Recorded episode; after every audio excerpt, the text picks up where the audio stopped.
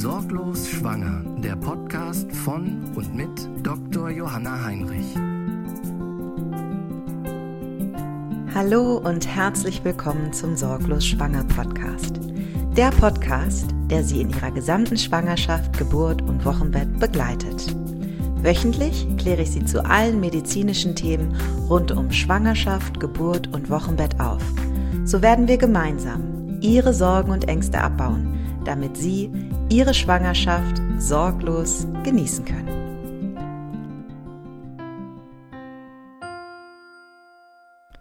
Ich begrüße Sie ganz herzlich zu der heutigen Podcast-Folge, in der ich eine frühere Patientin von mir interviewe. Friederike Bayer ist zweifache Mutter und Gründerin von Frühcheneltern. Friederikes zweite Schwangerschaft ist alles andere als üblich verlaufen. In der 22. Schwangerschaftswoche wurde sie mit einem vorzeitigen Blasensprung in die Klinik eingewiesen. Etwa vier Wochen später, in der 26 plus dritten Schwangerschaftswoche, kam ihr Sohn als extremes Frühchen zur Welt. Ich habe Friederike damals als Oberärztin auf der Pränatalstation betreut und sie vor über drei Jahren per Kaiserschnitt entbunden. Friederike erzählt Ihnen, wie es sich damals für sie als Schwangere in dieser Situation angefühlt hat, wie sie die Geburt erlebt hat und die Zeit nach der Geburt ihres Sohnes. Des Weiteren besprechen wir, inwiefern diese Frühgeburt ihr Leben nachhaltig beeinflusst und geprägt hat und was ihr geholfen hat, diese besondere Zeit gut durchzustehen. Ich selbst halte dieses Thema für sehr relevant, da in unserer heutigen Gesellschaft, vor allem geprägt durch Social Media, die Schwangerschaft, Geburt und das Wochenbett als das pure Glück beschrieben wird. Auf besondere Herausforderungen wird eben nur sehr, sehr selten eingegangen. Wenn Sie das Thema Frühgeburt allerdings in irgendeiner Art negativ triggert, dann hören Sie sich diese Folge vielleicht besser nicht an oder nur in Begleitung. Dennoch, ich halte diese Folge für sehr hörenswert, da wir heute dahin schauen, wo häufig eben weggeschaut wird, wovon man lieber nicht allzu viel wissen will. Allerdings zeigt Ihnen Friederikes positive Art, wie sie diese Herausforderung der Frühgeburt für sich als Bereicherung empfindet. In diesem Sinne wünsche ich Ihnen viel Spaß beim Zuhören dieser Folge. Herzlich willkommen, Friederike. Dankeschön. Ich freue mich auch sehr, hier zu sein und bin sehr gespannt. Ja, ich freue mich auch sehr auf unser Gespräch. Ähm, bevor wir so richtig einsteigen, vielleicht magst du dich einmal vorstellen, ein bisschen was ähm, zu dir erzählen, wer du so bist, was du machst ähm, und ja, vielleicht eben auch über deine Schwangerschaften und Geburten, wenn du magst. Ja. Ja, ich bin Friederike Bayer, ich bin ähm, 37 Jahre alt und habe zwei Kinder. Und meine Tochter, die ist ähm, mittlerweile sechs und ähm, kommt im Sommer in die Schule. Und mein Sohn ist knapp drei, der ist im Oktober drei geworden. Und ähm, genau, und es waren zwei sehr unterschiedliche Schwangerschaften, weil bei meiner Tochter war eigentlich gar nichts los. Mhm. es war so, wie man sich das halt irgendwie vorstellt, war halt eine Geburt, so aufregend, wie es halt immer ist, aber es war halt eine sehr normale, es war auch eine ähm, äh, kein Kaiserschnitt, sondern eine ganz natürliche Geburt ohne PDA mhm. ohne alles. Ähm, genau, und bei meinem zweiten Kind, bei meinem Sohn, war das dann ähm, eine sehr extreme Frühgeburt und es hat uns alle sehr aus, aus heiterem Himmel getroffen, mhm. weil das sehr plötzlich alles war. Aber dazu erzählen wir bestimmt auch gleich noch genau, ein bisschen. Genau, da gehen wir gerne ähm, näher drauf ein. Genau, und äh, ja, ich finde das tatsächlich ähm, sehr spannend. Also ich habe dann, als mein Sohn geboren wurde, mich auch beruflich dann äh, verändert und habe ähm, angefangen, mich selbstständig zu machen und begleite mittlerweile auch Frauen und Eltern rund um die Frühgeburt, so auf der emotionalen Ebene. Ähm, habe einen Online-Kurs gemacht und äh, begleite Eltern eigentlich so auf dem kompletten Weg rund um eine Frühgeburt und mhm. danach mhm. wieder so ein bisschen ins Leben zu finden. Mhm. Und genau. Ja, ja ich sehr, bin, sehr vom Beruf Projekt. her bin ich Heilerzieherin. Ja. Und habe ganz lange in der Frühförderung gearbeitet. Also ich komme auch aus der professionellen Seite mit Erfahrungen, die eben auch mir tatsächlich auch weitergeholfen haben in der ganzen Zeit. Mhm. Sehr schön. Ja, auf dein Projekt äh, gehen wir später ja. im Anschluss auch gerne nochmal ein, weil ich finde dieses Projekt auch sehr schön. Ähm, weil tatsächlich, und äh, deswegen freue ich mich auch so sehr, dass du heute mein Gast bist, ist es nämlich tatsächlich so, dass rein statistisch gesehen acht Prozent aller Schwangerschaften Frühgeburten sind. Ähm, nicht jede Schwangerschaft wird so früh beendet, wie es bei dir der Fall war. Da gehen wir jetzt gleich nochmal näher drauf ein. Aber durchaus ist das eben ein Thema, dass ähm, ein Kind eben auch zu früh zur Welt kommen kann. Und ähm, das ist eine besondere Herausforderung, was aber nicht bedeutet, dass das eben jetzt etwas ist, ähm, wie ich es manchmal eben in meinem Alltag auch erlebe, dass darüber eben nicht gesprochen wird, sondern dass es so fast so ein bisschen tabuisiert wird. Äh, deswegen freue ich mich sehr, sehr, dass ähm, wir heute ganz offen über dieses Thema Frühgeburtlichkeit sprechen. Äh, du bist insgesamt eine sehr, sehr positive Person und äh, ich glaube, du wirst vielen Schwangeren äh, einen tollen Einblick geben und äh, auch vielen Ebenen auch Mut machen können. Aber bevor wir da näher auf diese Sache eingehen, äh, vielleicht magst du einfach noch mal jetzt im Speziellen von deiner zweiten Schwangerschaft ähm, erzählen, äh, wie das so abgelaufen ist. Also ähm, tatsächlich war die zweite Schwangerschaft, wenn ich im Nachhinein darauf gucke, sehr anders als die erste. Ähm, ich hatte von Anfang an eigentlich ein komisches Bauchgefühl. Also mhm. ich fühlte mich in meiner Haut nicht wohl, ich war ähm, nicht gut drauf und es waren irgendwie so einfach so bestimmte Sachen immer wieder, die, wo ich so das Gefühl hatte, irgendwas stimmt nicht so. Mhm. Ähm, ich habe das auch immer mal wieder angesprochen, so auch im Umkreis. Und es war aber, was ich mir selber halt, weil ich eben auch so eine positive Person bin, auch selber immer wieder gesagt habe, so, ähm, ach, zweite Schwangerschaft, jede Schwangerschaft ist anders und mhm. ähm, mach dir jetzt mal nicht so viel Gedanken und das wird schon und das gehört dazu und so weiter und so fort. Und das war halt ähm, dann auch so ein bisschen so, habe ich mich halt auch immer wieder beruhigt. Und es war auch sonst eigentlich, also bei den normalen Untersuchungen beim Gynäkologen und so, war nie irgendwas auffällig gewesen. Mhm. Also Blutwerte, alle, alles war eigentlich okay. Mhm. Und dann mhm. hatten wir ähm, irgendwann diesen war das der erste oder der zweite, zweite, ich weiß nicht mehr, irgendein großes Organscreening war da irgendwie und da wurde auch nochmal geguckt und es war auch alles okay. Und es war aber so, dass ich bis dahin eigentlich kaum an Umfang zugenommen habe. Mhm. Also es war ganz merkwürdig, ich habe einfach, einfach fast gar nicht zugenommen, so fühlte sich das an. Und nach dieser Untersuchung war das plötzlich so, dass ich so richtig explodiert bin. Also es war so richtig, als ob innerhalb von zwei Wochen dann der ganze Bauch da war. Und ich habe mich tatsächlich, erinnere mich noch, ich habe mit einer aus der Kita von meiner Tochter irgendwie mit einer gegenübergestanden, die am gleichen Tag Stichtag hatte. Mhm. Und bei ihr war das so, okay, ja, die hat halt noch ein paar Wochen vor sich. Und bei mir war das so wie, ich dachte, du kriegst morgen dein Kind so, weil es einfach schon so richtig nach kurz vor Geburt aussah. Mhm. Und ich weiß auch im Nachhinein, dass der Bauch auch relativ hart war. Also ich öfter mal mhm. so das mhm. Gefühl hatte, so dass es einfach prall also es mhm. fühlte sich prall an irgendwie.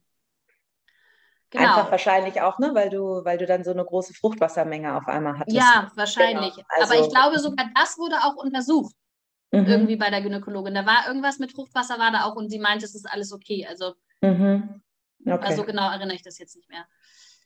Genau, und dann ähm, war das äh, irgendwie so in der, ich hatte am Anfang, ich glaube, nach im vierten Monat oder was, da hatte ich irgendwann mal so, ein, so, eine, so eine Fieber. Da hatte ich irgendwie so drei Tage höheres Fieber und fühlte mich so richtig krank einfach.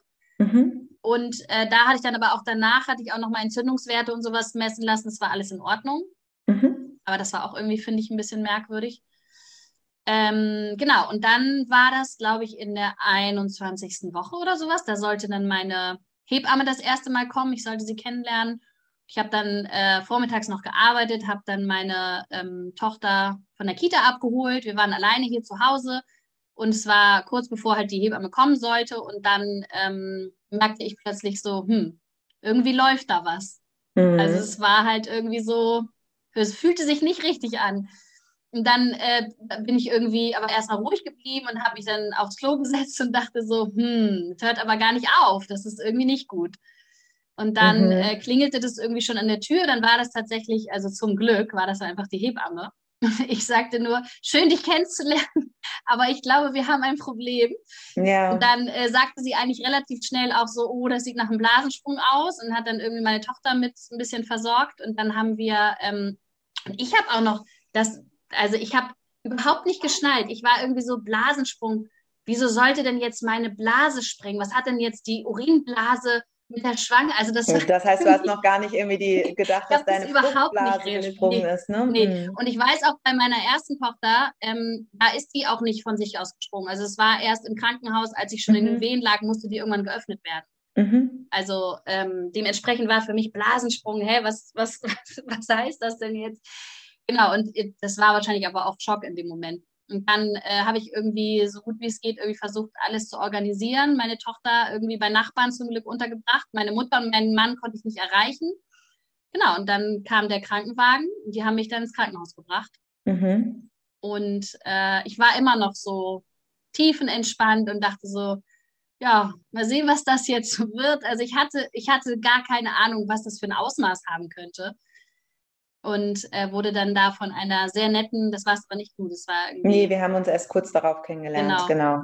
genau. Von einer sehr netten Ärztin empfangen, die mich dann besucht hat und die dann meinte, hm, ja, das ist halt ein Blasensprung und das können wir jetzt bestätigen und jetzt äh, sieht es halt so aus, dass ihr Körper eigentlich jetzt ähm, darauf eingestellt ist, demnächst die Geburt einzuleiten mit Wehen. Und ähm, da sie noch in so einer frühen Woche sind, sind wir ähm, nicht in der Situation, dass wir dann was tun würden. Mhm. Also das heißt, es geht jetzt erstmal ums Abwarten. Ähm, und Einmal nochmal ganz kurz, wenn ich ja. dazwischen eingreifen kann, damit ja. die Zuhörer verstehen, um was es geht. Äh, ich kann mich da eben auch noch sehr gut daran erinnern, dass wir dieses Gespräch dann äh, auch auf der Station ähm, mhm. geführt haben ähm, wenn ich mich richtig erinnere, warst du eben in der 22. Schwangerschaftswoche, also 21 plus. Und ähm, in so einer frühen Schwangerschaftswoche, wenn es da tatsächlich zur Geburt kommt, vor der 24 plus 0. Schwangerschaftswoche, ist es eben so, dass das zu früh ist für ein Kind, äh, weil die Organe noch so unreif sind, ähm, dass das Kind dann eigentlich noch keine Überlebenschancen mhm. hat, mhm. äh, sodass eben vom, vom Gesetzesgeber in Deutschland der Fall eben ist, dass man ab 24 plus 0 Schwangerschaftswochen, wenn dann ein Kind geboren wird, eben alles für ein Kind tut. Und ab 23 plus 0 Schwangerschaftswochen beginnt der sogenannte Graubereich. Das heißt, man kann dann schon was machen, äh, was eben dazu gehört, dass man sagt, man versucht möglichst vielleicht Wehen zu hemmen. Äh, bei einem Blasensprung ähm, muss man immer individuell gucken, ob das überhaupt Sinn macht, äh, weil damit man eben, kann man eben auch eine Entzündung kaschieren. Aber man würde zum Beispiel zwei Spritzen geben, die dafür so, sorgen, dass ähm, die Lungen vorreifen. Das sollte es eben zu einer Frühgeburt kommen, gerade die Lungen halt äh, häufig Probleme machen, äh, dass die schon mal vorgeprimed sind. Das sind zum Beispiel Dinge, die man machen kann, würde man aber eigentlich nicht in der 22. Schwangerschaftswoche machen. Mhm. Ähm, und darüber wurdest du von der Kollegin äh, aufgeklärt, die dich aufgenommen hat. Und ich kann mich daran erinnern, dass wir dieses Gespräch auch kurze Zeit darauf hatten. Aber ich kann mich auch sehr, sehr gut daran erinnern, dass du gesagt hast, nee, ähm, ich mache jetzt hier gar nichts, ich sitze das aus. Ähm, und das, was passiert, wird jetzt passieren. Ähm, ja, oder erzähl mal einfach aus deiner Warte, wie sich das dann für dich angefühlt hat. Ähm. also genau in dem Moment, wo ich da noch lag, Mhm. Ähm, weiß ich noch, dass die Ärztin, und das ist bis heute ein Satz, der, der mich irgendwie sehr geprägt hat, dass sie noch sagte, ich möchte Ihnen von Herzen sagen, dass Sie nicht schuld sind, mhm. sondern dass so etwas passiert und dass Sie nichts hätten anders machen können. Und mhm. ähm, jetzt ganz kurz der Sprung, wenn ich heute Eltern begleite und wenn ich heute mit Menschen spreche, die sowas erlebt haben, ist einfach die Schuld oder das Gefühl der Schuld mhm. so omnipräsent einfach bei ja. jedem. Und ich kann nicht sagen, ob das an meiner Art liegt, wie ich halt bin, oder ob dieser Satz, und das glaube ich schon, dass dieser Satz auch noch mal was verstärkt hat, das hatte ich halt nie. Also ich habe mich nie während dieser ganzen Zeit bis heute fühle ich mich kein einziges bisschen schuldig so.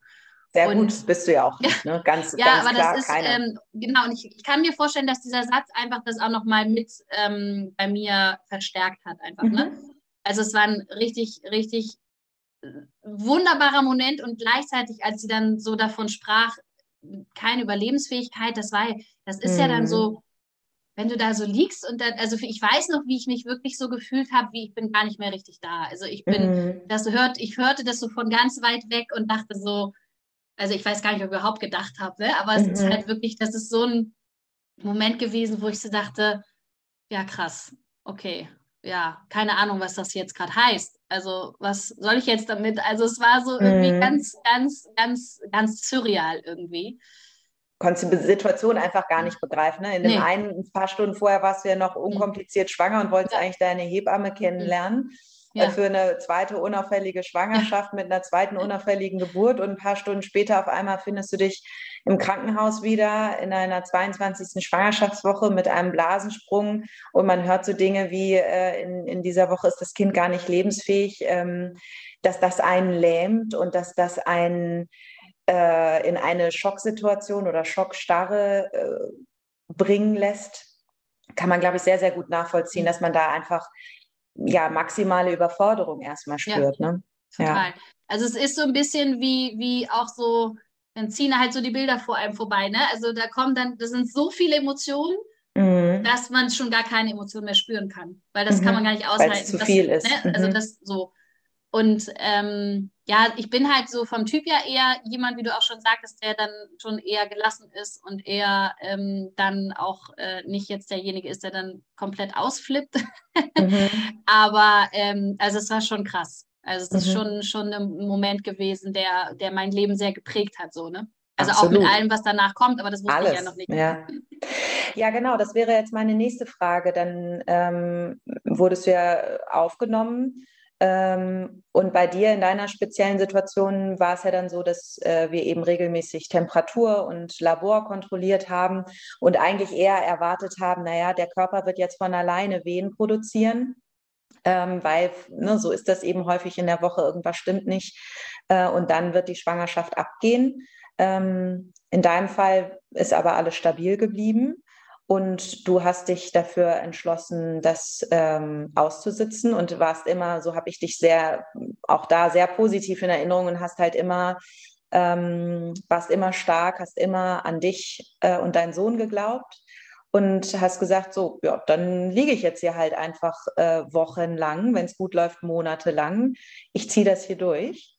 Ähm, also vielleicht magst du einfach nochmal beschreiben, wie dann für dich der auch dann die Zeit war, ne, wo es dann auf einmal Richtung Lebensfähigkeit ging. Das war ja sicherlich auch nochmal ein großer Moment, ähm, große Veränderung, wie sich das für dich angefühlt hat und was, was so bei dir im, im Inneren äh, halt abging, wie was du für, für Sorgen, was du für Ängste hattest, ähm, wenn du das teilen magst. Auf jeden Fall möchte ich das teilen, ähm, weil ich das sehr wichtig finde weil mhm. es mir auch immer super gut getan hat, wenn andere darüber mhm. gesprochen haben. Ähm,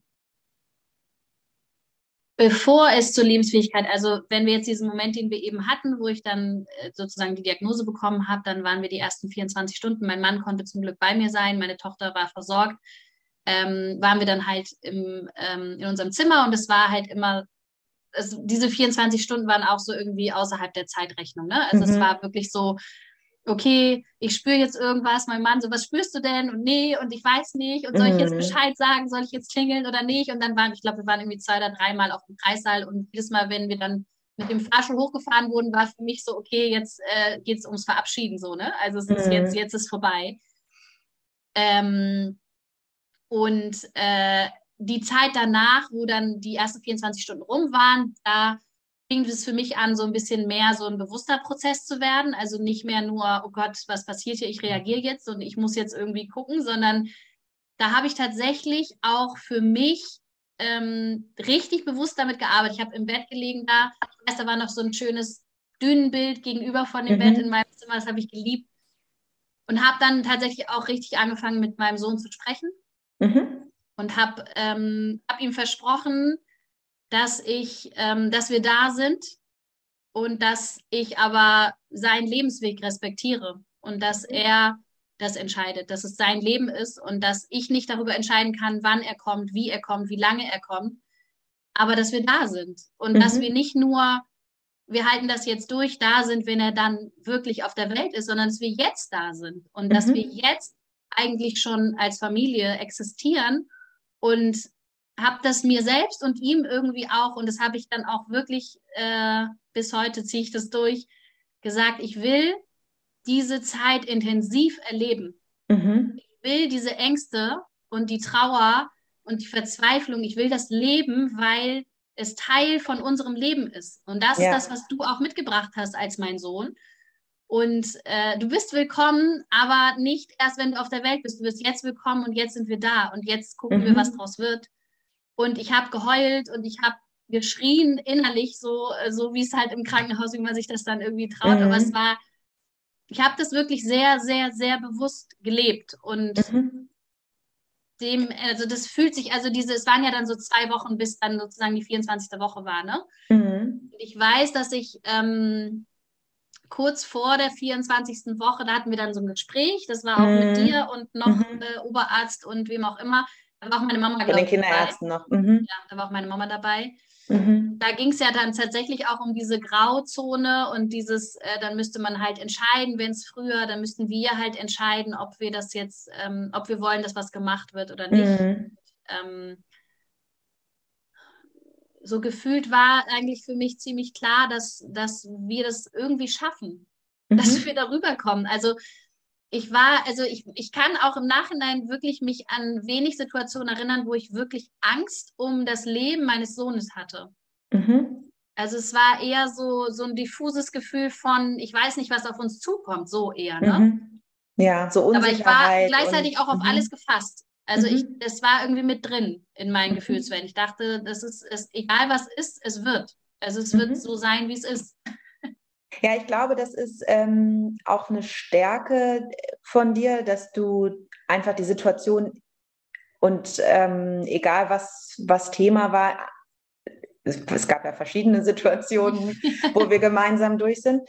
Ähm, egal was war, du hast die Situation immer voll und ganz angenommen. Ne? Und ich glaube, das kann man nur, und das hat damit zu tun, was du gerade davor gesagt hast, wenn man eben auch alles andere an Gefühlen zulässt, dass man irgendwie das fühlt und auch kommuniziert, ich bin gerade überfordert und ähm, ich, ich habe Angst und ich bin verunsichert und ne, all das durchlebt und annimmt ähm, und eben nicht wegdrängt, so wie es halt, wie ich es eben auch schon sehr häufig erlebt habe. Und jeder, das ist gar nicht irgendwie verurteilend gemeint, ne? jeder Mensch verarbeitet sowas anderes, ist ja eine absolute Extremsituation, äh, auf die man sich auch nicht vorbereiten kann. Ähm, aber ich glaube, dass das eigentlich, nicht nur eigentlich, sondern dass es dass ein ganz wunderbarer Weg ist, ähm, das anzunehmen, das zu durchleben und dann eben zu gucken, okay, und was können wir denn jetzt hier gemeinsam in dieser Situation machen? Was gibt es für Optionen, sich da genau alles drüber anzuhören, sich zu informieren? Was sind Vor- und Nachteile? Was sind mögliche Risiken oder Komplikationen, um dann eben gemeinsam zu entscheiden? Äh, und auch da zu wissen, ne, man muss das nicht alleine entscheiden. Also in letzter Instanz ist es natürlich das, das Paar, ne, aber äh, ideal, idealerweise ist man da eben nicht alleine in so einer Situation, sondern äh, hat eben entsprechend ähm, ja, Menschen um sich rum, wie eben Ärzte, wie Gynäkologen, Kinderärzte, Hebammen, äh, Kinderkrankenschwester. Das ist ja ein großes, großes Team, äh, was das Ganze begleitet.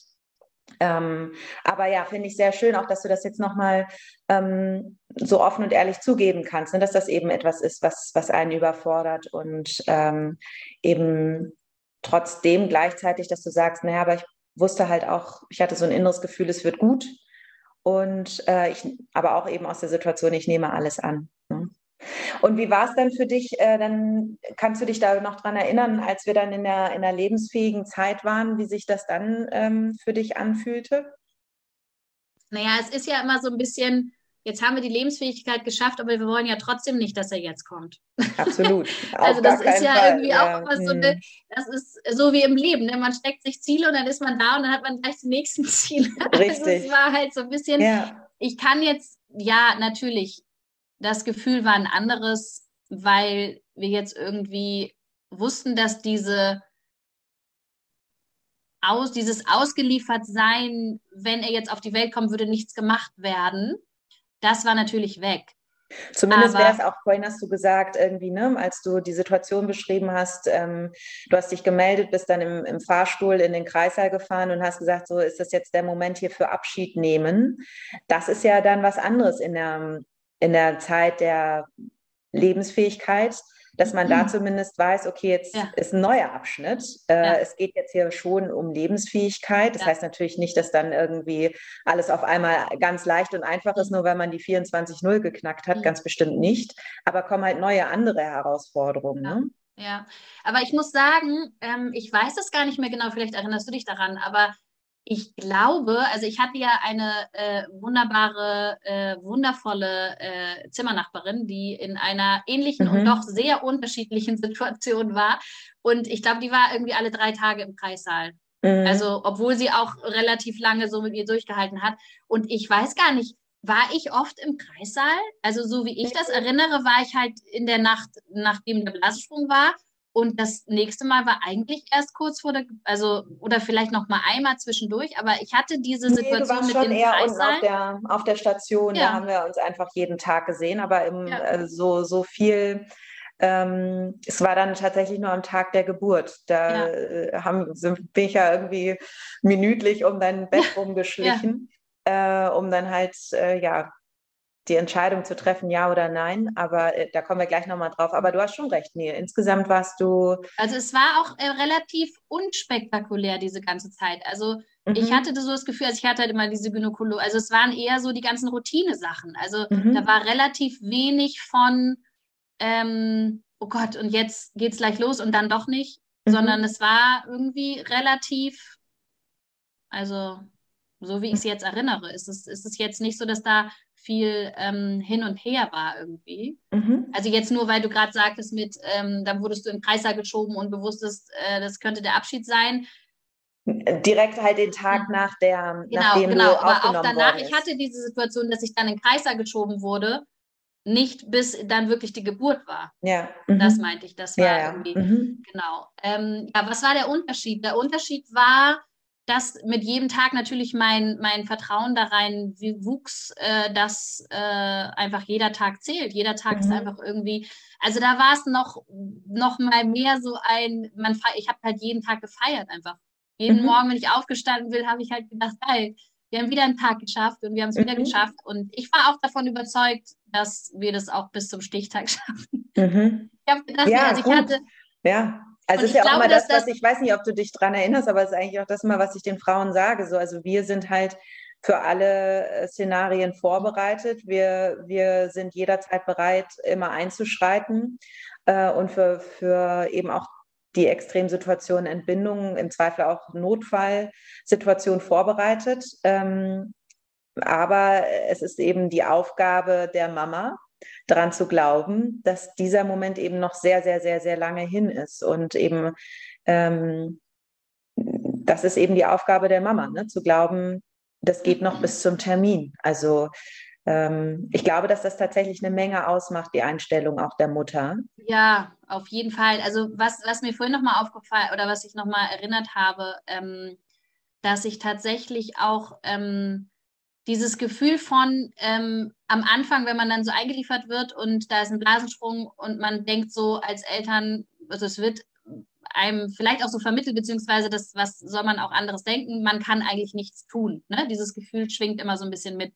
Die Ärzte sitzen da und die sind halt die ganze Zeit dabei, irgendwas zu regeln, irgendwelche Untersuchungen und so und man selbst liegt da im Bett und gefühlt, also ich meine, wir sind so eine Gesellschaft, wer im Bett liegt, der tut halt nichts und ich kann, soll halt auch nicht aufstehen, ich kann auch nichts tun und das ist so, ähm, und gleichzeitig ist es aber das Wichtigste, was man tun kann, ist, dass man entspannt bleibt.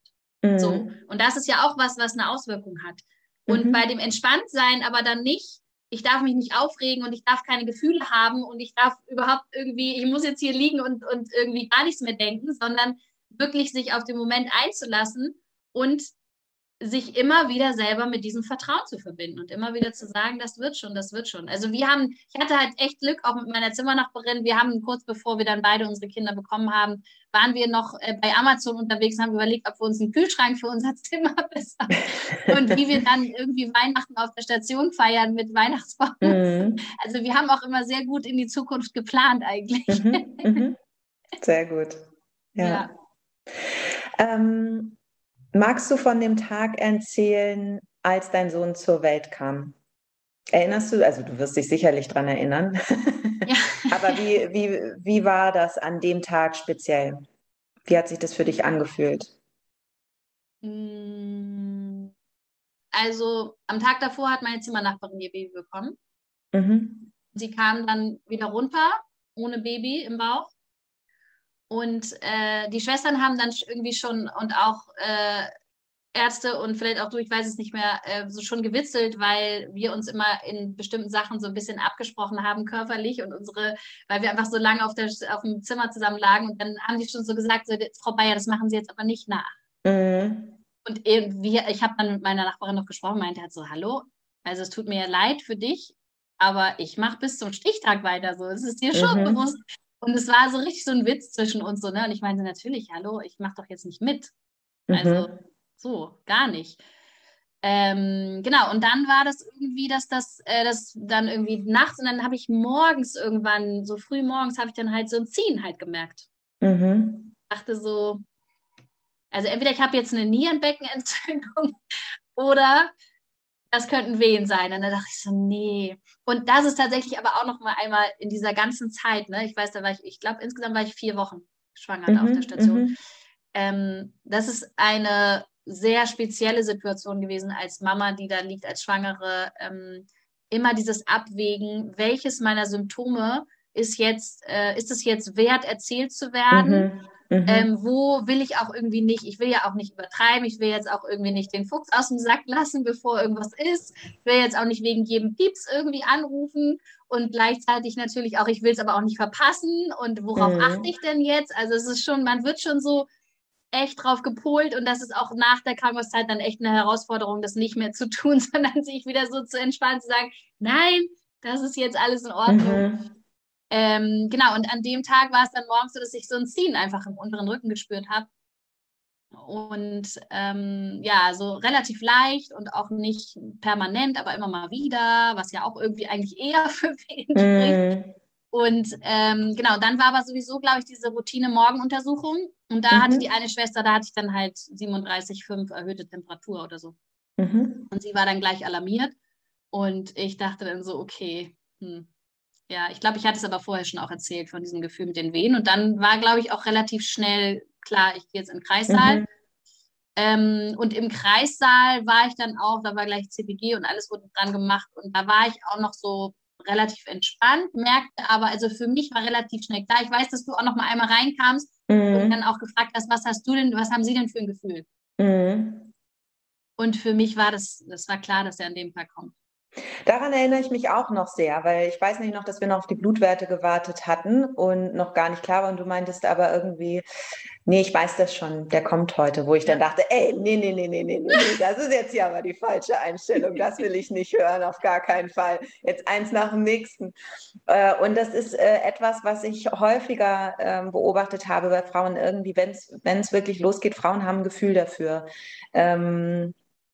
Und man, man sieht den Frauen das an und die spüren das noch bevor wir all unsere ja all unsere Informationen zusammengesammelt haben. Und das finde ich ist ähm, sehr, äh, sehr, bemerkenswert tatsächlich. Und ich erinnere das aber auch, dass du mir das schon so gesagt hast. Und dann waren nämlich die ersten Laborwerte da. Ich glaube, die waren dann so ein bisschen latent. Nur, es war alles so, es war alles so, man wusste es nicht, so ne? Das war, genau. Und, und, dann weiß ich, ich weiß nicht, wie oft ich an dem Vormittag irgendwie bei dir im Zimmer war, ständig. Wir haben da irgendwie, ähm, ja, und dann weiß ich aber auch, dass du wirklich sehr regelmäßig dann Wehen bekommen ja, hast. Dann, ja, ja, das war dann schon sehr deutlich. Ähm, genau, dann waren die Entzündungswerte erhöht ja. und ähm, du hattest und irgendwann dann war halt der Herzschlag dann genau. auch von ihm irgendwie nicht mehr so. Genau, das CTG wurde dann schlecht und dann, ja, dann mussten wir uns leider dafür entscheiden, äh, schon etwas früher den, den Kaiserschnitt zu machen. In der ja. wievielten Woche warst du denn da? 26 plus 3 war das.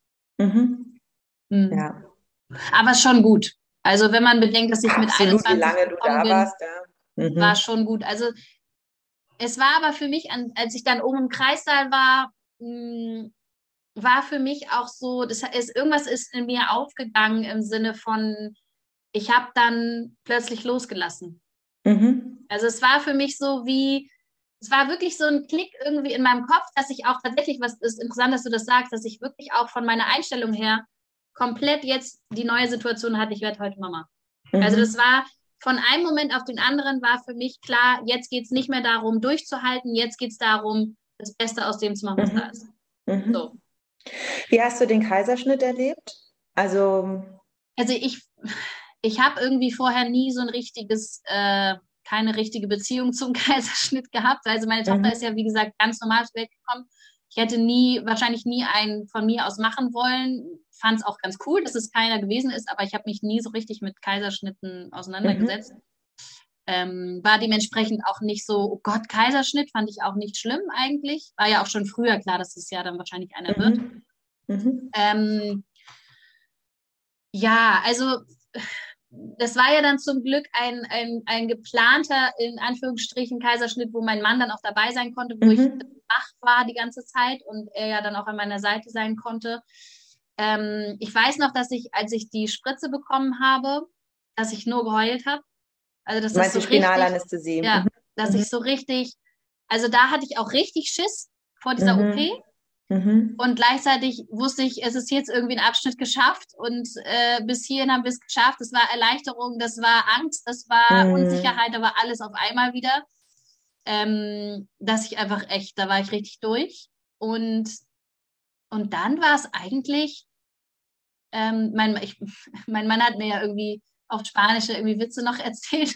Mhm. Das war ja irgendwie auch so eine ganz nette Stimmung dann. Mhm. Und ich weiß, dass ich irgendwie, dass mir dann plötzlich ganz warm wurde. Mhm.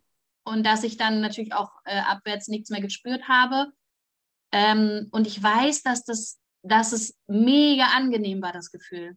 Dass ich so richtig das Gefühl hatte, oh, ich kann so richtig loslassen. Es war mhm. warm, es war angenehm. Ich war irgendwie, ich habe mich auch so dem Schicksal, ich habe mich allem irgendwie so hingegeben und dachte mhm. so krass, es war so, so, ja, und dann war das ja, ist das ja, glaube ich, also gerade weil ich ja irgendwie vorher schon eine Tochter hatte, bei der man dann stundenlang in den Wehen liegt und so, war das halt so, wie, er ist jetzt schon draußen. Ja. Dann war er irgendwie so, hast ihn ja irgendwie, habt ihn ja kurz gezeigt, dann wurde er ja sofort zu den Kinderärzten weitergegeben. Ja. Und ähm, der Prozess, das hinterher wieder zusammenruckeln und äh, irgendwie Narbe wieder verschließen und so, das hat gefühlt viel länger gedauert als. Ist auch so. Ja, das ne? dauert auch sehr viel länger. Das bis das Kind da ist, geht schnell. Mhm. Und ähm, ja, Genau, und dann war es eigentlich auch, dann sind wir irgendwann wieder zurück in den, ähm, in den Warteraum da, also in diesen in den Kreissaal. Ja. Mhm. wieder zurück in genau. Ähm, da war ja dann, äh, genau, und dann haben wir abgewartet und ich war, glaube ich, ich war einfach erleichtert, dass es jetzt irgendwie geschafft ist. Ich habe auch da mir eigentlich nicht Sorgen gemacht um meinen Sohn. Mhm. Also es war eher so, die machen das schon und nachher sehen wir uns. Mhm. Also manchmal denke ich so im Nachhinein, so ein bisschen Naivität hatte ich schon mit dabei, so, ne? Also, ich glaube, es ist aber auch was sehr Gesundes in dem Moment, ne? total, ne? abgeben aber, zu können. Und zumindest versuche ich ja auch dann in dem Moment, äh, wenn der Kaiserschnitt ist, dann auch nochmal, ähm, also wenn die Spinalanästhesie äh, gespritzt wird, sind wir ja gerade am Einwaschen, für, um es steril zu machen für die OP. Und trotzdem versuche ich dann immer noch mal einmal zu der Frau zu gehen und zu sagen, ähm, wir passen gut auf, alles wird gut, ne, um halt so ein bisschen ähm, da auch Ruhe reinzubringen.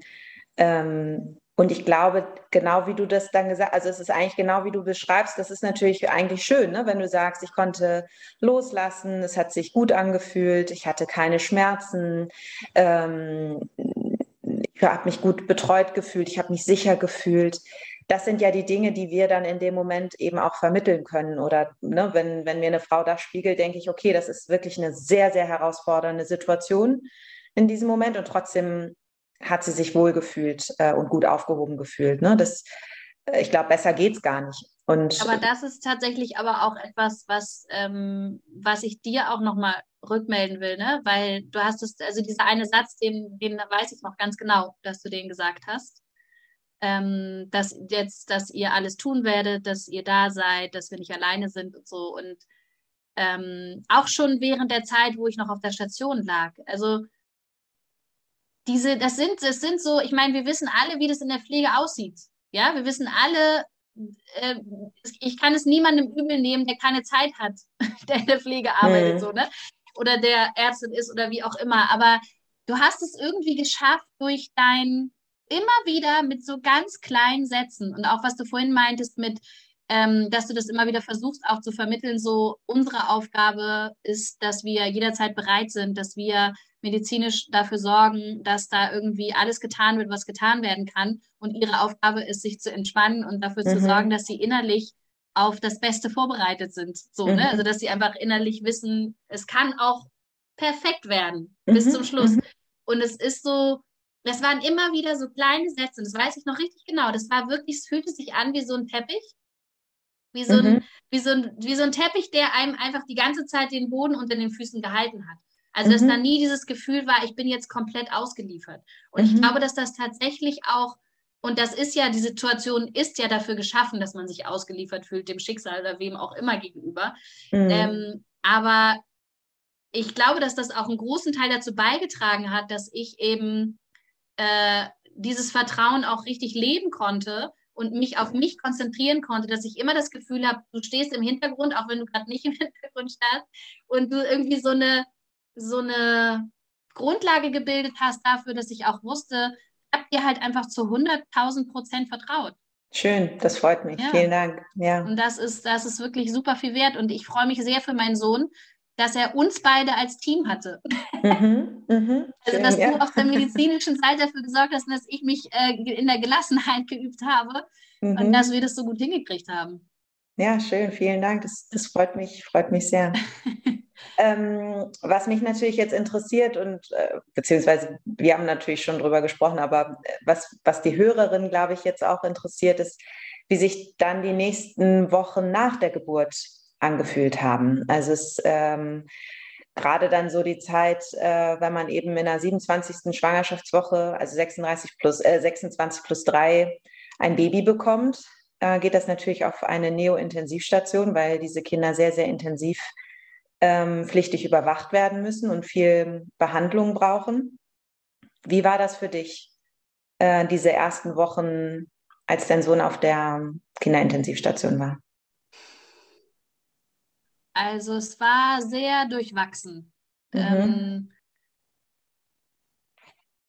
Ähm, mm, also dieses Grundgefühl, schwanger zu sein und nicht zu wissen, was wird und so vor der Frühgeburt, ähm, ist ein ganz anderes, als wenn dein Kind schon auf der Welt ist, mhm. weil du auch ähm, vorher zumindest hattest du es die ganze Zeit bei dir so, ne? Mhm. Und dieser, dieses Gefühl ähm, nach, dem, nach der Geburt, nach dem Kaiserschnitt dann auch, auch wenn es in dem Moment für mich nicht schlimm war, aber auf Dauer dieses Gefühl, eigentlich sind die ersten Wochen nach der Geburt fürs Wochenbett gedacht, ja. Eigentlich mhm. sind die ersten Wochen nach der Geburt dafür da, dass man eigentlich keinen Zentimeter Luft zwischen sich lässt. Dass man mhm. dem Kind irgendwie die Möglichkeit bietet, äh, einfach weiter dran zu sein, weit, mhm. weiter in, diesem, in dieser Blase noch ein bisschen zu sein, bevor dann wirklich alles losgeht so. Mhm. Und ähm, ja, es war ja weder für mich Wochenbett an sich für mich als Frau möglich, so dass ich irgendwie entspannen konnte und so ein bisschen mal runterfahren konnte von ja. so einem Erlebnis. Dann war für mich kam noch dazu, das waren einfach, ich war einfach auf dem Tag fünf Wochen. Also ich bin nach dem Kaiserschnitt nach äh, fünf Tagen, sieben Tagen, sechs Tagen entlassen worden. Und ich war da einfach dann fünf Wochen komplett irgendwie im Krankenhaus gewesen. Ne? Mhm. Und ähm, dann entlassen zu werden und gleichzeitig zu denken, cool, ich kann nach Hause, endlich nach Hause und gleichzeitig aber, okay, weil da zu Hause ist nicht mein Kind. Mein Kind mhm. ist hier. Und diese erste Woche, wo ich dann noch auf der Wochenbettstation war, ging es ja auch dann eigentlich jeden Tag darum, es war zum Glück halt nur ein Fahrstuhl, den wir nehmen mussten, dann oben auf die Intensivstation zu gehen und dann immer wieder das Känguru zu machen, also das Kuscheln, was mhm. ja so, so wichtig auch ist. Und gleichzeitig am Anfang aber mit den Schmerzen, die man hat, irgendwie nicht länger als zehn Minuten auszuhalten in Sitzposition. Ja, ja. Und da kam dann schon auch einfach so ähm, Gefühle von Unfähigkeit und, und ich muss doch eigentlich mal mein Baby sein. Und dann äh, fängt es irgendwie an mit dem, dass der Milcheinschuss nicht richtig funktioniert, weil man natürlich das Baby nicht bei sich hat, das Oxytocin nicht ausgeschüttet wird, dann ist es irgendwie so, es fühlt sich so, so zerrissen an mhm. am Anfang. Ne? Also es mhm. war wirklich so eine Zeit, wir haben zum Glück, und das ist ja bei vielen weitaus ganz anders, aber wir haben zum Glück echt richtig in der Nähe gewohnt, also mhm. zehn Minuten. Ähm, und trotzdem fühlte es sich jedes Mal wie ein, wie ein, wie ein Akt an, dieses Hin- und Herpendeln, dieses zu Hause zu sein, wo man sich eigentlich zu Hause fühlt und gleichzeitig aber fehlt da ein Stück.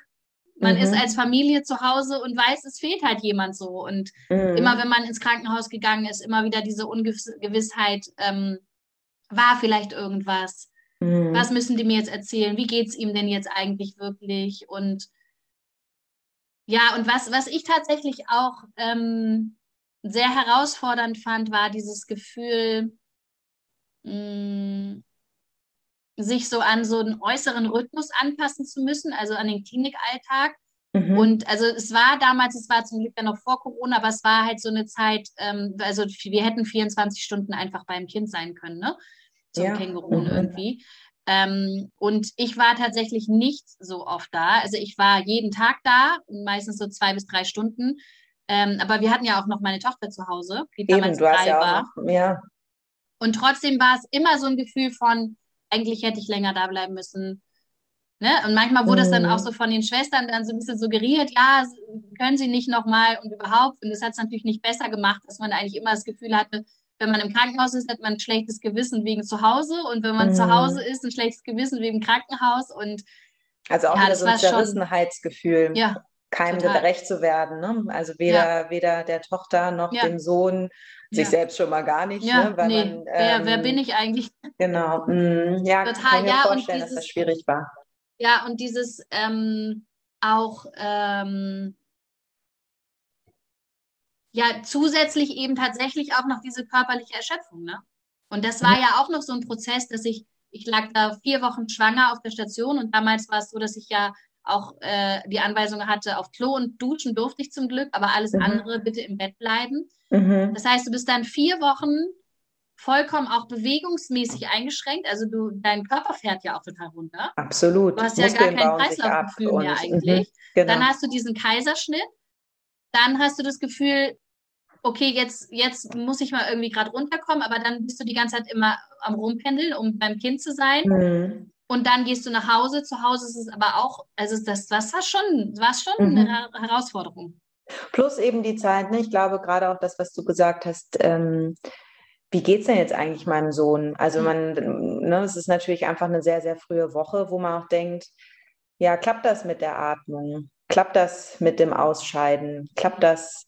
Mhm. Ne, es, es, gibt so viele verschiedene ähm, Probleme, die auf, auffallen können oder passieren können, was einen ja auch immer noch so latent begleitet. Ne? Was, wie ist eigentlich morgen der Tag, wenn ich da hinkomme?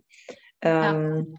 Das glaube ich, dass das schwierig war. Ähm, was hat dir denn geholfen, weiterhin den Mut zu behalten? Ähm, oder was hat dir Stärke gegeben in dieser Zeit? Also tatsächlich war es auch mein Partner, mhm. also mein Mann, der für sich natürlich auch total im Stress war. Also es war jetzt nicht so, dass wir uns die ganze Zeit immer gegenseitig stützen konnten, weil wir irgendwie mhm. auch versucht haben, beide zu überleben. Aber wir hatten so eine grundlegende, ja, wie soll ich das nennen? Also wir, wir, wir wussten beide, dass es, also wir sind beide positiv als Menschen mhm. und wir wussten mhm. beide, dass es gut sein wird. Mhm. Und ähm, einfach auch zu wissen, dass er da ist und dass er bei meiner mhm. Tochter ist, dass er sich um meine Tochter kümmert. Das hat mir total geholfen. Dann hat es tatsächlich mich auch, so sehr es mich auch natürlich teilweise gestresst hat, hat es mich auch sehr geerdet, dass wir unsere große Tochter hatten, mhm. weil ich dadurch so ein bisschen, glaube ich, ähm, verhindern konnte, oder es nicht dazu kam, dass ich mich so im Klinikalltag verloren habe. Mhm. Also, dass ich tatsächlich auch zu Hause eine wichtige Aufgabe hatte mhm. und ich dadurch auch, dass ich, die war, meine Tochter war damals drei, ähm, wirklich auch mit so einem dreijährigen Kind, du bist ja voll im Moment. Du kannst ja mhm. gar nicht anders. Du wirst ja absolut ins Hier und Jetzt gezogen von so einem kleinen mhm. Kind.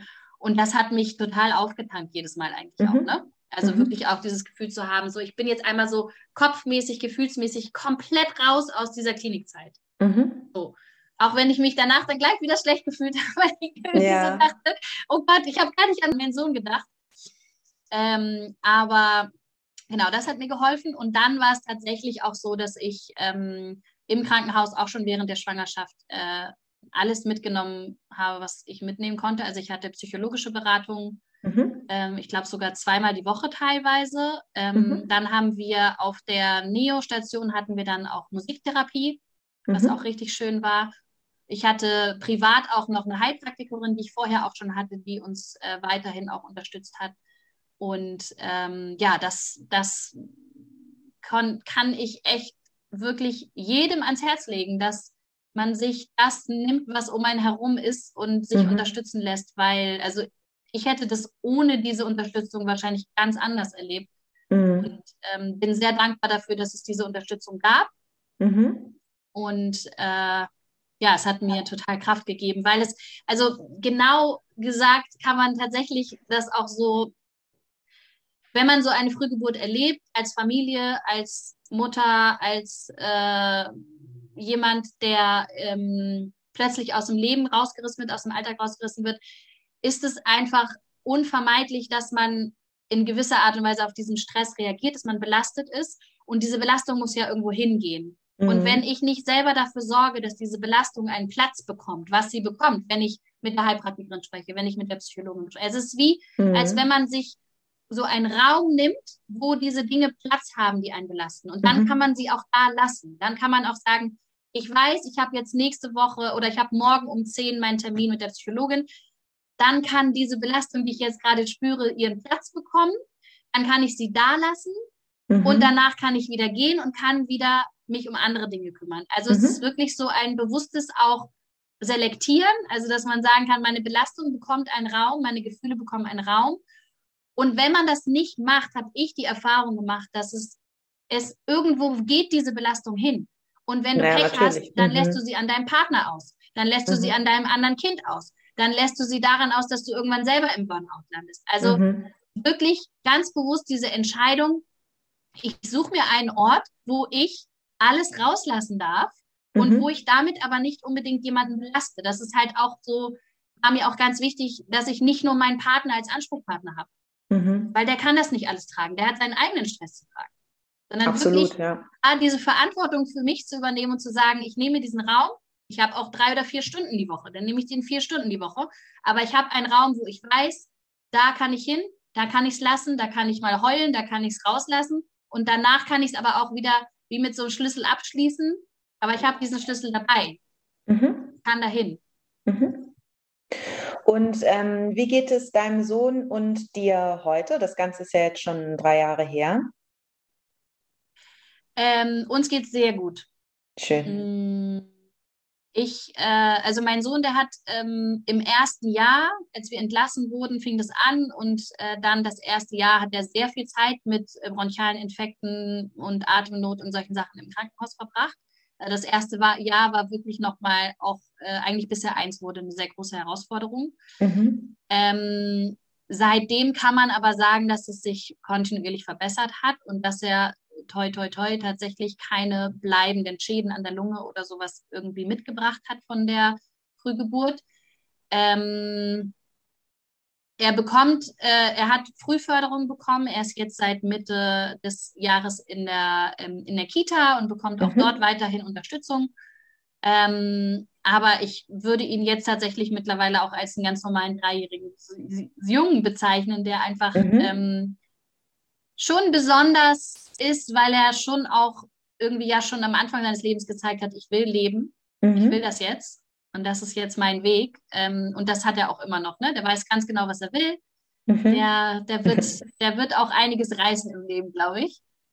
Genau, und äh, ich bin ja, ähm, ja, ich habe auch im Nachhinein noch sehr bewusst mit dieser Frühgeburt gearbeitet für mich, habe das sehr ja. viel auch noch weiter. Also für mich war das auch nicht abgeschlossen, als es bei ihm abgeschlossen war. Ähm, das war mir auch vorher schon bewusst. Also ich arbeite immer noch sehr intensiv damit, ähm, weil es mir wichtig ist, dass ich das irgendwie auch, es gibt einfach bestimmte Sachen, die während der akuten Zeit rund um die Frühgeburt nicht bearbeitet werden können, mhm. weil du da einfach funktionierst, weil du da einfach bestimmte Dinge noch gar nicht so wahrnehmen kannst, weil du gar nicht in der Lage bist, aus der Situation rauszukommen. Aber desto länger diese Frühgeburt zurückliegt, kann es schon auch manchmal sein, also gerade so um die Geburtstagszeit äh, herum, ne, wenn dann ein neuer Geburtstag ansteht, mhm. sind es schon so Tage, wo, wo, wo es mich nochmal beschäftigt, wo ich nochmal mhm. zurückgeworfen äh, werde in bestimmte Emotionen, wo ich nochmal merke, okay, da da, da fehlt irgendwie noch was an Loslassen. Da mhm. sind irgendwie noch so Sachen, die mich immer noch beschäftigen anscheinend. Und ähm, genau, aber damit sozusagen. Das ist ja aber sehr, insgesamt auch, glaube ich, sehr normal und ein sehr total. natürlicher Prozess, ja. dass das nicht irgendwie äh, mit der Geburt abgeschlossen ist ja. oder mit dem ersten Lebensjahr ja. oder was auch immer, sondern das ist ähm, ich glaube generell, selbst wenn man eine unauffällige Schwangerschaft ja. hatte und auch eine unauffällige, unkomplizierte Geburt, können auch dort Ereignisse passiert sein, die die Frau selber dann doch in irgendeiner Art und Weise als traumatisch erlebt haben Absolut. könnte. Äh, je nachdem, was es für eine Persönlichkeit ist, je nachdem, wie eben Dinge ähm, aufgearbeitet wurden, wie man Dinge kommuniziert hat. Und dass gerade äh, eine so extreme Frühgeburt ähm, da nachhaltig eben äh, einen, einen, deutlichen Eindruck im eigenen persönlichen Leben hinterlässt, ist, glaube ich, sehr, sehr, sehr normal. Aber ich finde und möchte das hier auch nochmal betonen, dass ich das großartig finde, dass du eben sagst, naja, das ähm, erkenne ich, auch das erkenne ich an. Und ähm, weiß, dass es mir besser geht, wenn ich da eben auch da mir Unterstützung hole und da aktiv dran arbeite. Ähm, und das kann ich immer und immer wieder nur bestätigen. Und äh, das hat nicht nur was mit Frühgeburtlichkeit, sondern eben auch was mit traumatischen Geburten zu tun oder ähm, anderen, auch wenn es irgendwie um, um die Veränderung innerhalb der eigenen Beziehung geht. Also ich glaube, es ist immer, immer gut, sich Unterstützung zu holen und äh, über Dinge zu reden, Dinge aufzuarbeiten, ähm, weil man nur damit dann weiter an diesen Herausforderungen wächst und auch dann damit glücklich wird, als wenn man es beiseite schiebt und verdrängt und ähm, das nicht anrühren will, weil es vielleicht auch schmerzhaft sein kann. Ne? Ja, und ich kann das echt auch wirklich sagen, diese Frühgeburt, die hat mein Leben ähm, natürlich aus der Bahn geworfen und hat mich mhm. auch ähm, immer wieder in belastende Situationen gebracht. Aber ähm, ich würde mit niemandem tauschen wollen. Ich mhm. kann es wirklich aus vollstem Herzen Schön. sagen, dass diese Situation, die wir als Familie erlebt haben, uns auch so viel Positives geschenkt hat. Und mhm. ähm, diese Tatsache mit so einem Kind das Leben zu gestalten, der, der einfach so einen ganz besonderen Start hatte, das ist wirklich auch, auch ein super großes Geschenk, weil mhm. du einfach von Anfang an darauf konzentriert bist, was, worum geht es eigentlich? Was ist eigentlich wichtig? Wofür bin ich eigentlich dankbar, trotz allem? Was mhm. kann ich aus dieser Situation lernen? Was, was bringt mir das? Und ich merke das bis heute, dass mich das immer wieder, diese Frühgeburt mir immer wieder zeigt, da darfst du noch wachsen, mhm. das darfst du irgendwie noch mehr in dein Leben integrieren. Ähm, also einfach, ich finde es eine riesengroße mhm. Bereicherung. Toll, toll, dass du es so sehen kannst. Was natürlich auch eine sehr schöne Überleitung ist ähm, zu deinem Projekt, was ja aus dieser, diesem Schicksalsschlag, will ich jetzt einfach mal nennen, aus dieser Herausforderung entstanden ist. Magst du da noch mal einmal drüber erzählen, ähm, was das für ein Projekt ist, wie es heißt und wo man dich finden kann? Ja, ja ähm, also ich bin ja äh, vorher schon auch ähm, in der Elternarbeit tätig gewesen, in der Frühförderung und habe mit Kindern auch äh, gearbeitet, die ähm, häufig auch einfach einen schwierigen Start hatten ins Leben. Und ähm, habe dann, äh, nachdem diese Frühgeburt war, natürlich auch meine Arbeit äh, erstmal aufgeben müssen und habe dann für mich aber sehr schnell entdeckt, dass ich so eine Vision habe und dass ich so merke, dass die mh, mm, diese Frühgeburt, mh, mm, wie soll ich das sagen? Also ich habe tatsächlich äh, immer wieder das Gefühl gehabt, ich möchte gerne anderen Eltern, die sowas erleben, eine Möglichkeit bieten, ähm, diese Zeit so gut wie es für sie möglich ist zu überstehen mhm. und das Beste daraus zu ziehen, was man aus so einer Frühgeburt ziehen kann und es aber auch für sich so zu integrieren, dass es nicht unbedingt eine, eine Sache sein muss, die einen das Leben lang belastet und traumatisiert, mhm. sondern dass man wirklich einen Weg finden kann, ähm, mit diesem Erlebnis umzugehen und mit diesem Erlebnis ähm, ein, äh, ja, einen neuen Blick aufs Leben auch zu gewinnen. Und ich habe damals im Klinikalltag auch äh, für mich immer wieder so festgestellt, bestimmte Sachen, ähm, die mir auch gefehlt haben. Ne? Also da, die Begleitung war immer auf medizinischer Ebene super und es geht äh, bei einer Frühgeburt, was ja auch wichtig ist für das Überleben der kleinen Menschen, die da auf die Welt kommen, geht es halt sehr viel um das Kind. Mhm. Und ich glaube tatsächlich, ähm, dass es aber äh, an vielen Ecken fehlt, dass wirklich auch die Eltern in den Fokus gerückt werden, mit genau diesen emotionalen Belastungen, die dabei mhm. sind. Und dass es dafür einfach noch viel mehr Angebote geben darf. Und ich bin halt auch der festen Überzeugung aus eigener Erfahrung und auch aus anderen Erfahrungen, dass desto mehr Eltern innerlich gelassen sind, desto mehr Eltern auf sich und ihre Bedürfnisse achten, desto mehr Eltern auch begleitet werden in solchen Ausnahmesituationen, davon profitieren die Kinder. Mhm. Endeffekt profitieren auch, ja. auch mhm. genauso die Kinder davon. Und ähm, wir neigen halt dazu, schnell als Eltern und gerade als Mütter dann, äh, gerade wenn es so Ausnahmesituationen sind, natürlich geht es ums Kind und man macht sich Sorgen um das Kind. Und das ist ja auch wichtig, aber wir verlieren uns manchmal so ein bisschen. Mhm. Und, und ähm, was macht dann dein Projekt? Inwiefern unterstützt es die Eltern?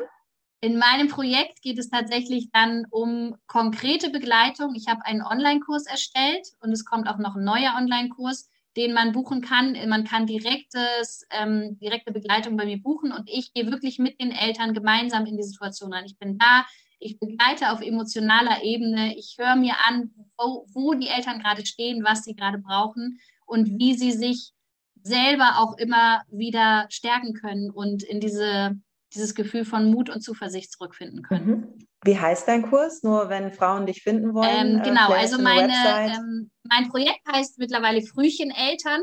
Mhm. Also unter frühcheneltern.com kann man meine Website finden. Da sind alle Informationen zu meinen mhm. Angeboten auch drauf. Ich bin auch bei Instagram und bei Facebook unter Frühcheneltern zu finden.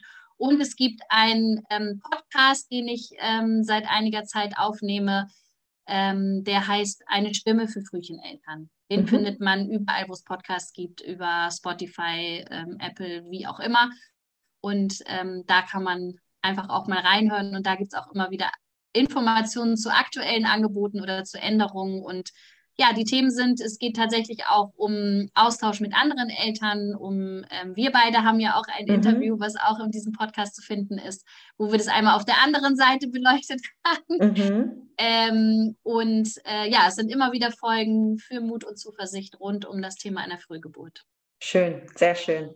Also ich finde das Projekt sehr toll. Ähm, ich hoffe, dass, ähm, ja, dass du einfach in Zukunft noch mehr ähm, Unterstützung leisten kannst, äh, weil ich glaube natürlich auch, es ist nochmal was anderes, wenn man das selber erlebt hat, äh, kann man einfach nochmal ganz anders begleiten. Vielen, vielen lieben Dank, Friederike, für dieses tolle Interview. Vielen Dank, dass du so offen und ehrlich und ähm, ja authentisch, herzlich warst, dass du uns mitgenommen hast äh, in deine Zeit der Schwangerschaft, in die Frühgeburt, die Zeit danach. Äh, ich freue mich total. Ich meine, wir sind ja auch äh, die ganze Zeit über in Kontakt geblieben, auch nach der Geburt. Und ich freue mich auch immer, ähm, wieder von euch zu hören, Fotos ja. zu sehen und zu sehen, ähm, dass es eben dir und deinem Kind gut geht. Und ähm, ja, ich wünsche dir von Herzen für dein Projekt, aber auch für deine Familie alles erdenklich Gute und ähm, ja, wünsche dir, dass du deine positive Art behältst ähm, und hoffe, dass du ja ganz, ganz vielen anderen Frauen helfen kannst. Ich danke dir auch von Herzen für deine Begleitung damals und dafür, dass wir uns kennengelernt haben und dass du auch immer noch so teilhast an unserem Leben und dass ich heute in deinem wunderbaren Podcast zu Gast sein konnte und dass du ein Projekt startest. Dafür danke ich dir auch. Also ich finde, das, äh, ähm, das geht gar nicht, dass du nur in der Klinik bist die ganze Zeit und dass dann andere, dass, dass du dann in diesem System so rein, rein Und ich finde es total toll, dass du dieses Projekt jetzt gestartet hast und dass darüber auch einfach ganz viele Frauen von deiner wundervollen, herzlichen und kompetenten Art profitieren können. Vielen Dank. vielen lieben Dank. Vielen, vielen Dank. Das war das Interview mit Friederike Bayer. Ich hoffe, diese Folge hat Ihnen gefallen, trotz oder vielleicht auch gerade, weil wir heute ein Thema beleuchtet haben, was nur selten Thema bei Schwangeren ist. Sollten Sie auch eine Frage haben, dann freue ich mich sehr, wenn Sie mir diese an podcast.sorglos-schwanger.com schicken. Ich werde diese dann in einer der nächsten Folgen gerne für Sie beantworten. Damit der Podcast sich weit verbreitet und so möglichst vielen Frauen geholfen werden kann, würde ich mich sehr über eine 5-Sterne-Bewertung freuen. Teilen Sie diesen Podcast, denn so werden wir durch die Beantwortung all dieser Fragen Ihre Sorgen und Ängste gemeinsam abbauen, damit Sie Ihre Schwangerschaft sorglos genießen können.